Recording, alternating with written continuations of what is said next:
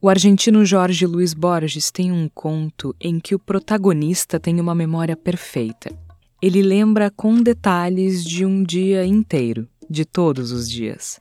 Mas ele paga um preço alto por isso. Para cada dia que ele lembra, ele fica incapacitado por outras 24 horas.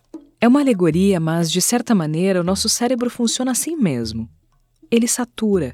Chega uma hora em que a gente precisa esquecer de algumas coisas para seguir vivendo.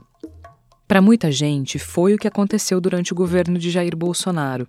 Diante de tudo que o ex-capitão falou enquanto presidente da República, foi o que precisou acontecer. Por isso, eu mantive um diário ao longo de quatro anos. Para eu não esquecer e para não te deixar esquecer. Eu sou Georgia Santos, jornalista e cientista política. E eu vou mexer com a tua memória para mostrar como a retórica de um líder improvável quase implodiu a democracia brasileira e enfraqueceu os laços sociais de uma nação. Uma retórica que, apesar de tosca, foi pensada e muito bem sucedida. Em oito episódios eu vou te mostrar coisas que tu nunca ouviu. E eu vou te mostrar coisas que tu ouviu, mas não lembra.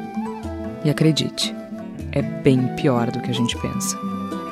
Além dos registros do diário, eu me guiei por dezenas de entrevistas que eu fiz com políticos, especialistas e pessoas comuns, como todos somos, também viajei por outros estados, li alguns livros e fiz uma pesquisa detalhada para apresentar um inventário sobre extrema-direita, populismo e loucura.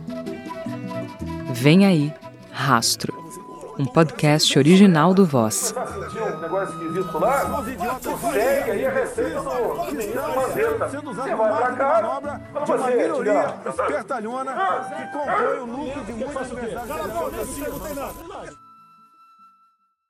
Ativa o sininho para não esquecer.